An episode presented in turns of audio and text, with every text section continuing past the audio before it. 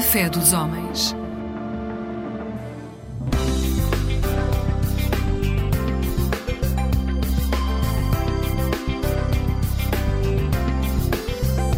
Eclésia Igreja Católica.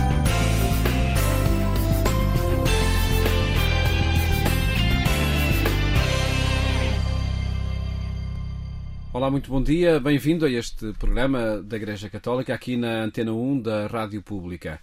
Eh, por estes dias, eh, não só se preparam mochilas para o início do ano escolar em muitas famílias, mas as escolas eh, estão muitíssimo empenhadas em tudo fazer para que os alunos tenham um bom ano escolar, tenham uma ótima experiência de aprendizagem.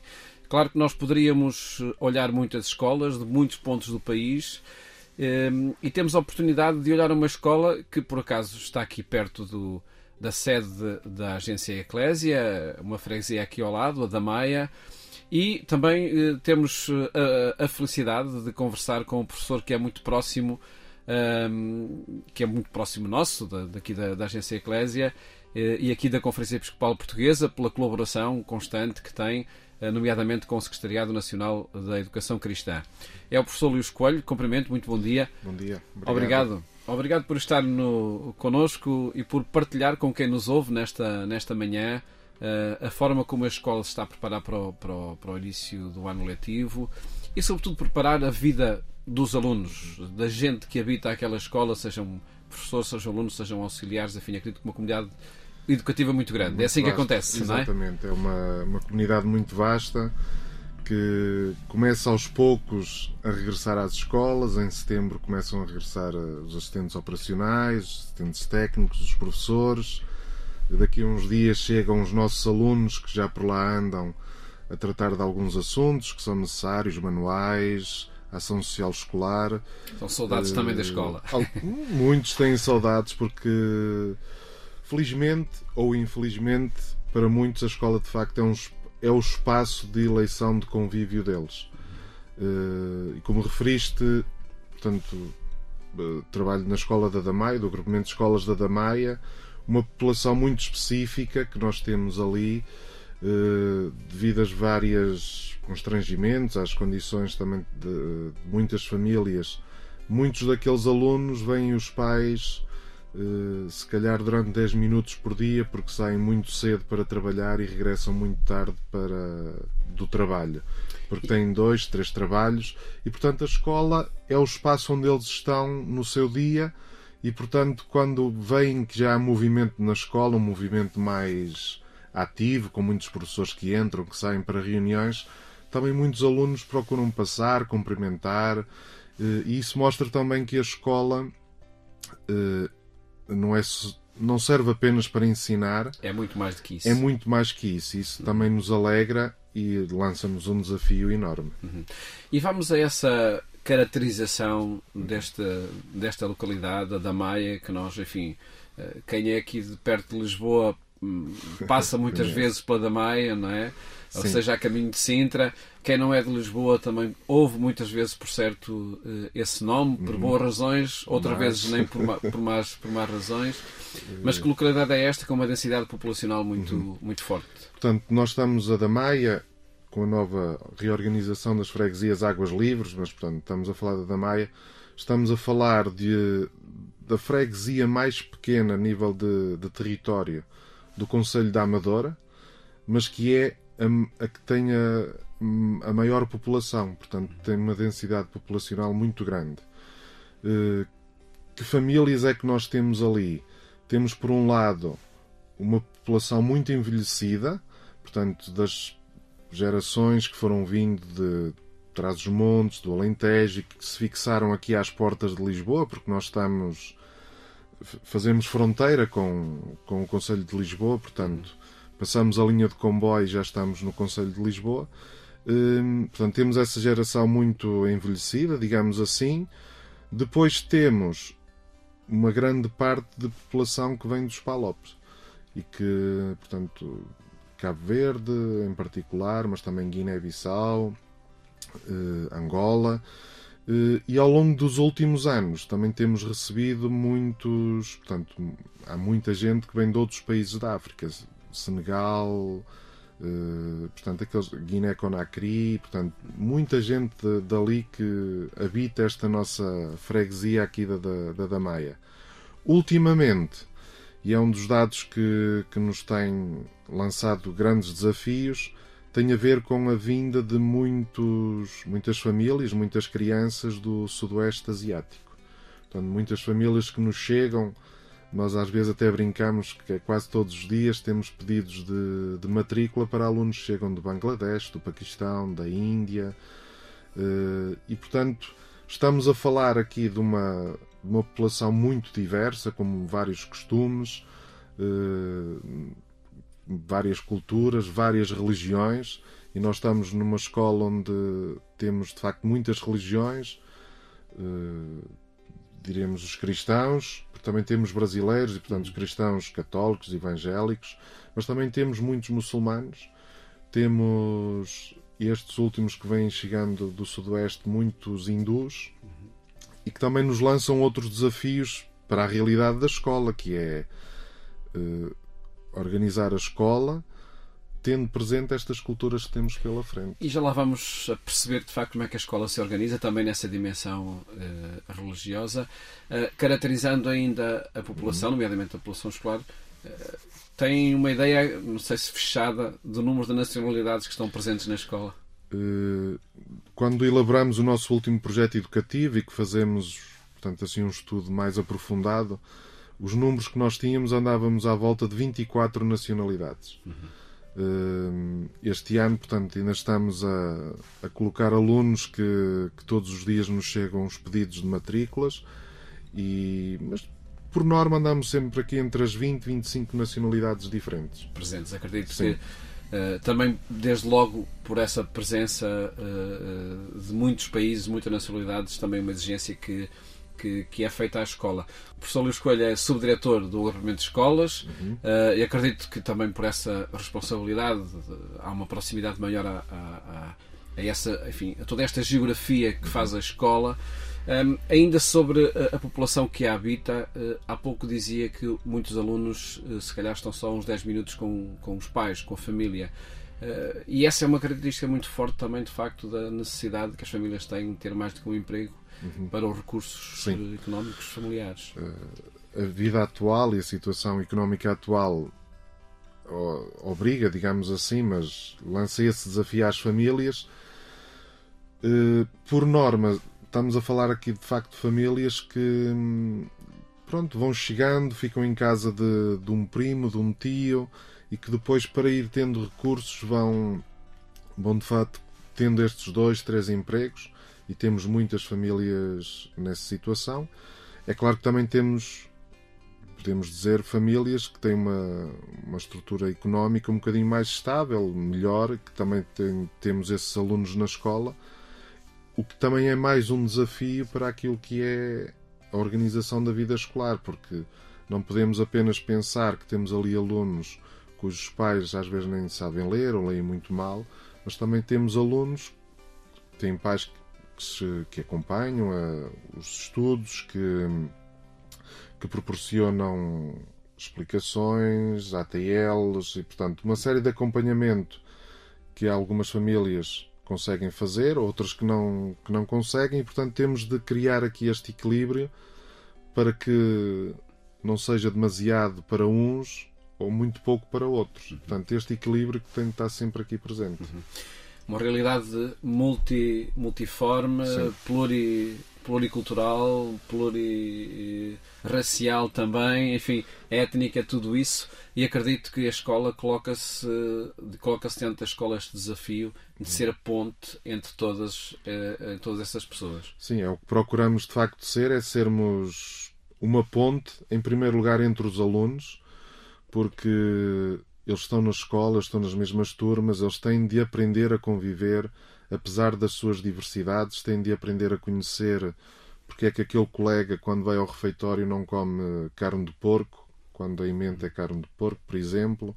Portanto, temos de colocar estes desafios, temos de, junto dos alunos, mas também lança-nos desafios de criar pontos para aquilo que são, às vezes, as realidades fora da escola, das famílias Porque como temos uma diversidade muito grande de, de nacionalidades, que às vezes já nas suas origens têm alguns problemas internos, digamos Sim. assim, que quando chegam aqui não são ultrapassados. E às vezes nós temos situações, temos de resolver, não de problemas, digamos assim, entre alunos na escola, mas às vezes problemas de famílias, coisas que são de fora, porque não quero que o meu filho fique com aquele porque ele é daquela zona do país, ou isto ou aquilo, e portanto procurar também aqui criar estas pontes de ok, vocês têm os vossos problemas, mas estamos num sítio onde temos de aprender a conviver todos. E também é um desafio que, que temos e que procuramos desenvolvê-lo na, na, nossa prática. E daí a escolha do professor eh, Luís Coelho Sim. desta música de Pedro Abrunhosa, Pontes entre nós, Exato. que inspira o vosso cotidiano. Eu tenho tempo, tu tens o chão, tens as palavras entre a luz e a escuridão. Eu tenho a noite e tu tens a dor. Tens o silêncio que por dentro sei de cor. E eu e tu, perdidos e sós, amantes caiam as pontas entre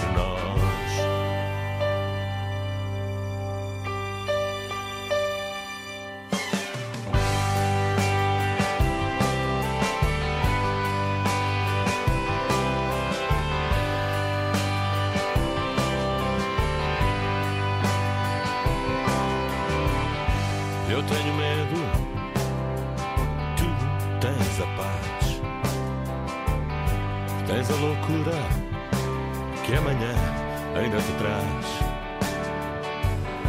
Eu tenho a terra, tu tens as mãos, tens o desejo que bate em nós um coração. E eu, e tu.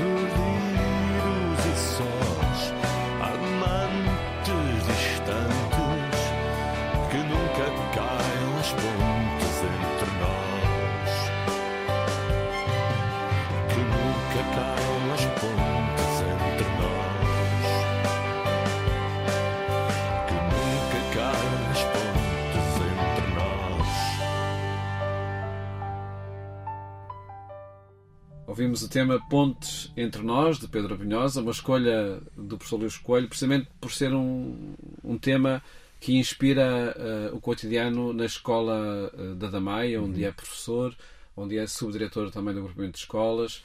Um, e de que forma, enquanto direção, enquanto uh, também nas várias disciplinas, e o professor Luís Coelho é professor de, Educação Moral da Católica, uhum. acredito que aí também eh, sejam Também. uma área escolar onde essas pontes se podem construir de forma muito, muito, enfim, de forma muito relevante. De forma é que acontecem no dia a dia essas pontes, essa necessidade de construir pontes? Ok, portanto, eh, partindo em primeiro lugar da parte da, da gestão, da organização da escola, eh, definir claramente que temos de ter hum, nas várias turmas onde estes alunos vão ser inseridos a capacidade de não criar, digamos assim, grupos específicos de alunos, para evitar que, por exemplo, eh, chegam cinco ou seis alunos da Índia ou do Bangladesh, falam os seus dialetos, as suas línguas.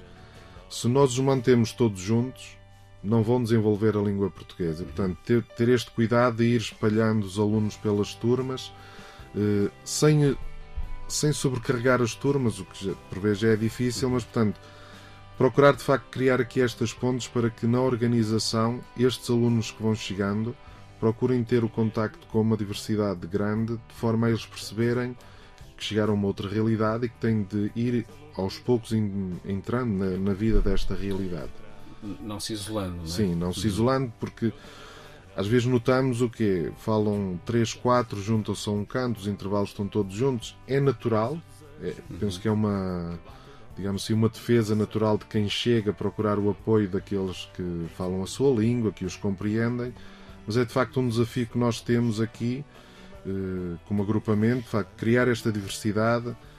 Temos um projeto que visa essencialmente estes alunos que não dominam toda a língua portuguesa estarem ali inseridos num grupo para rapidamente se fazerem uma imersão rápida na língua portuguesa, eh, que visa essencialmente capacitá-los para aquilo que é o dia a dia, saberem andar no autocarro, compreender aquele autocarro vai para onde, a que horas é que é, ir ao supermercado, porque muitas vezes quando nós reunimos com os pais, eh, quem faz a tradução são estes alunos. Falam pouquíssimo português, mas os pais não nem dizem bom dia, boa tarde, muitos deles, e, e portanto é, é de facto este um trabalho de, de criar pontes entre todos para que todos se sintam bem na escola, eh, enquanto organização. De uma forma mais específica naquilo, portanto, sou professor de educação moral e. Hum, As pontes entre religiões. Entre religiões, que também é uma das coisas. Somos uma escola que tem muitas religiões.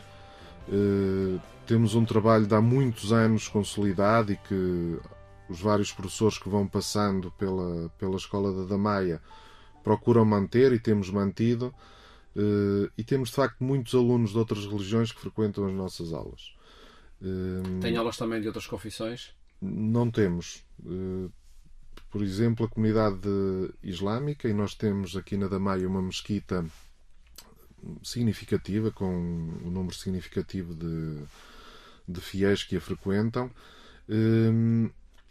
quase todos os alunos que estão na nossa escola, quase todos frequentam as nossas aulas de educação moral lá está, porque tivemos esta capacidade de criar pontes de, por exemplo, vamos visitar o, a sinagoga, uhum. uh, perdão, a mesquita da Damaia, e levamos todos os nossos alunos a visitar a mesquita e compreenderem porque é que é diferente de uma igreja, porque é que é diferente de um templo hindu, tudo isto. Portanto, são estas pontes também como disciplina procuramos criar, uh, através daquilo que são os conteúdos da nossa disciplina, mas procurar pôr em prática naquilo que é também o nosso, o nosso dia a dia. E de que forma é que a, a escola eh, vai gerindo também? Eh, e aqui eh, gostava de lhe perguntar em duas dimensões. Por um lado, vai gerindo a história de cada aluno, que terá momentos muito positivos, tem também as suas ocasiões de fragilidade. Uhum. e por outro lado, como é que gera também o, o, a necessidade de professores com uma capacidade, se calhar, suplementar para construir as tais pontes que é necessária com, com as diferentes culturas que têm diante de si. Portanto, relativamente aos alunos, de facto, é uma escola que nos lança a todos nós, direção, professores, assistentes operacionais, técnicos, técnicos superiores que também temos no, no agrupamento, que nos lança desafios, porque de facto é uma diversidade imensa. Eh, há alunos que estão predispostos para o estudo, há outros que não tanto. Eh, deve ser uma realidade em muitas, mas portanto temos de gerir eh, estas situações. Há alunos com comportamentos eh, mais aceitáveis, há outros com comportamentos um bocadinho mais desafiantes que também temos de ir acompanhando. Tem e... conflitos sociais dentro da escola? Não diria conflitos sociais, temos às vezes, nem diria conflitos, temos pequenas Brigas. Brigas, mas por coisas às vezes muito quase sem sentido, uhum. namoros. Porque ontem namorava com uma e amanhã já vai namorar com outra e portanto há. Mas essencialmente isto, não temos problemas eh, porque eu sou português e tu és cabo-verdiano e, portanto, vamos andar à luta. Não temos este tipo de situações, Não nunca. Não Conflitos temos. eh, étnicos ou raciais. Étnicos, raciais, religiosos também não temos. Portanto, são coisas às vezes muito das redes sociais. Infelizmente, hoje em dia, a vida dos nossos jovens está a acontecer nas, vidas sociais, nas redes sociais. Eh, E está a acontecer não pelos melhores motivos, porque muito do que eles lá põem, e nós às vezes, quando existem estes conflitos, depois vêm dois ou três mostrar, ah, porque ele pôs esta fotografia, aquela, não sei quê. Portanto, são às vezes coisas que a gente diz assim, mas tudo isto para isto? E depois de algum trabalho, de acompanhamento, eles de facto reconhecem que às vezes é, é, é nada aquilo que, que, eles, que acontece ali. Pronto, e com os alunos, essencialmente, é este trabalho de, de acompanhamento que, que, procuramos fazer. É claro que para que isto ac aconteça, há que manter o nosso corpo docente e não docente eh, desperto para esta realidade. Eh, e se há 13 anos, quando eu cheguei aqui à, à Escola da Damaia, por exemplo, nós tínhamos um corpo docente, diria bastante estável, portanto já estavam ali há alguns anos em que as dinâmicas do agrupamento, termos aqui alguma alguma cultura, digamos assim, existia. A realidade não é só deste agrupamento, mas penso que de todas as escolas do país, é que nos últimos anos esta movimentação de docentes que nós temos e até a não existência de docentes isso é um problema de cada é um problema recorrente, recorrente e cada vez mais presente. Hum, lança-nos este desafio de facto de com os professores que temos, com os assistentes operacionais que temos, os técnicos, de procurar mantê-los, digamos assim, ativos para esta necessidade de olharmos para a escola não apenas como um sítio onde vamos ou os alunos vêm aprender coisas, mas de facto como um sítio onde é preciso eles de facto aprenderem coisas mas há mais que eles têm de aprender. Uhum. A parte da cidadania, que é muito importante e que nós valorizamos também ali no agrupamento. E, e pronto, não é fácil porque a classe docente está, em, está a envelhecer, vai envelhecendo, o rejuvenescimento da classe demora a acontecer. E, portanto, esse diria que é um grande desafio que, que nós ali enquanto agrupamento temos, mas penso que se coloca a todas as escolas do país, que é de facto cativar estes professores para, para se manterem e para estarem nas escolas eh, com o muito trabalho que às vezes é pedido para além de aquilo que é a aprendizagem, a aprendizagem normal dos alunos. Uhum. Acredito que seja de facto um desafio crescente nomeadamente no contexto escolar eh, da Damaia. Uhum. Um, e, e, estava a pensar no, numa segunda música que o professor Luís Coelho escolheu uhum. uh, para partilharmos com os nossos ouvintes esta manhã. Na escola, uma, um tema dos quatro e meia. Uh... Eu gosto da música e acho interessante a, a letra porque, pronto, apesar de estar a falar da questão do, dos amores e das paixões, de certa forma, mas remete-nos para outro sentido que é aquilo que muitos alunos, muitos alunos e aquilo que nós sentimos, às vezes, os inquéritos que fazemos aos alunos, é que de facto a escola ensina muitas coisas, mas às vezes não ensina aquilo que eles querem ou que eles gostariam. E de facto, esta necessidade de nós, como escola, e que é um desafio que é colocado às direções, portanto, a nós que temos a, a, responsabilidade da gestão, de facto, olharmos para os alunos que temos à nossa frente e vermos, ok, tu tens de aprender a matemática, a geografia, as ciências, isso é importante que tu aprendas porque tens de estar preparado para a vida, mas também temos de vos ensinar outras coisas que, que estão para lá das disciplinas, digamos assim. Eh, porque, como dizia no início, temos muitos e muitos alunos cuja vida acontece na escola. Almoçam na escola, lancham na escola, acabam as aulas e, se puderem, ficam até à última funcionária da escola sair para.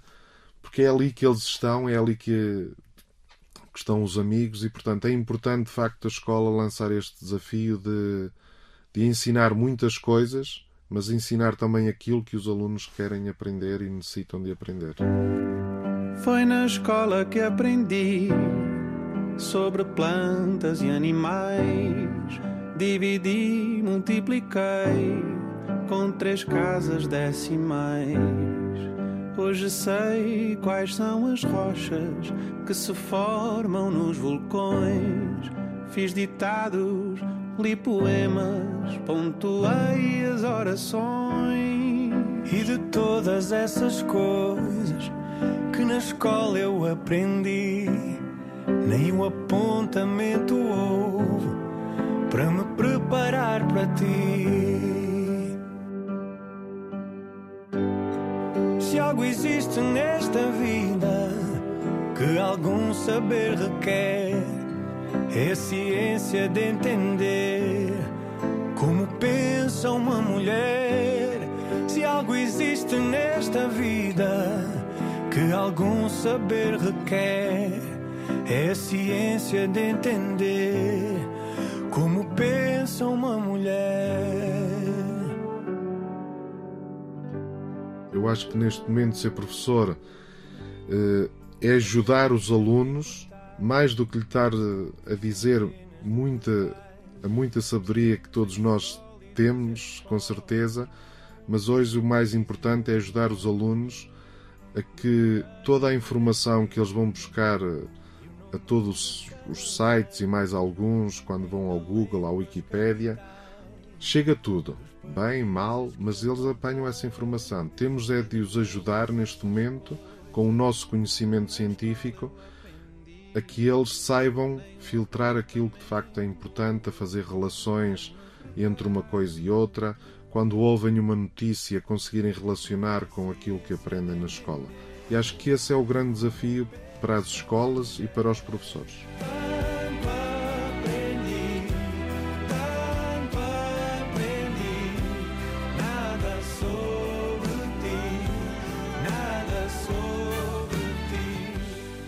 Professor Luís Coelho, agradeço esta partilha. Obrigado eu. E esse, essa paixão pela educação que se traduz no trabalho aqui na escola, no Agrupamento de Escolas da Damaia, como subdiretor e também como professor de Educação Moral Religiosa Católica. Felicidades para este ano letivo. Obrigado e bom trabalho. Muito obrigado.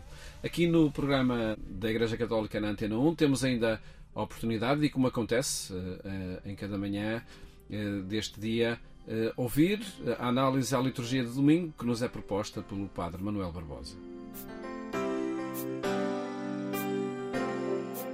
Na liturgia da palavra deste 23 domingo do tempo comum, podemos realçar a mensagem da segunda leitura da carta aos Romanos, em que São Paulo nos apresenta a essência do ser cristão. Não devais a ninguém coisa alguma, a não ser o amor de uns para com os outros, a caridade não faz mal ao próximo. A caridade é o pleno cumprimento da lei. Nesta carta, São Paulo tem três grandes afirmações. Somos amados por Deus, o amor de Deus é derramado nos nossos corações pelo seu Espírito, nada nos pode separar do amor de Deus. O cristianismo sem amor é uma mentira. O cristão nunca poderá cruzar os braços e dizer que já ama o suficiente ou que já amou tudo. Ele tem uma dívida eterna de amor para com os seus irmãos. Esta ideia de que toda a lei se resume no amor é uma constante na tradição bíblica, que culmina em Jesus, que ao despedir-se dos discípulos, resume desta forma a proposta que veio apresentar aos homens: Amai-vos uns aos outros como eu vos amei. Este não é mais um mandamento, mas é o único mandamento de Jesus. Nem sempre foi assim na vida da Igreja, na vida das comunidades, na nossa vida cristã. Muitas vezes esquecemos disto e distraímos com questões secundárias. É tempo de voltar ao essencial.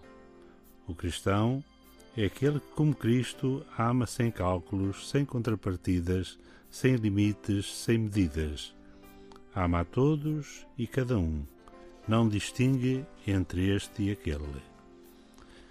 As nossas comunidades cristãs, exemplo da primitiva comunidade cristã de Jerusalém, devem ser comunidades fraternas, onde se notam as marcas do amor. Quem contempla as nossas comunidades nunca deveria ver em nós as marcas da insensibilidade, do egoísmo indiferente, do confronto, do ciúme, da inveja. Os estrangeiros, os doentes, os necessitados, os débeis, os refugiados, os marginalizados e descartados devem ser acolhidos nas nossas comunidades com solicitude e amor. Procuremos ser pessoas e comunidades missionárias e hospitaleiras, porque isso é a prática do amor de Deus. Todos os dias podemos realizar gestos de partilha, de serviço, de acolhimento, de reconciliação, de perdão. Mas é preciso ir sempre mais além. Há sempre mais um irmão que é preciso amar e acolher. Há sempre mais um gesto de solidariedade, de ajuda que é preciso fazer. Há sempre mais um sorriso que podemos partilhar. Há sempre mais uma palavra de esperança que podemos oferecer a alguém.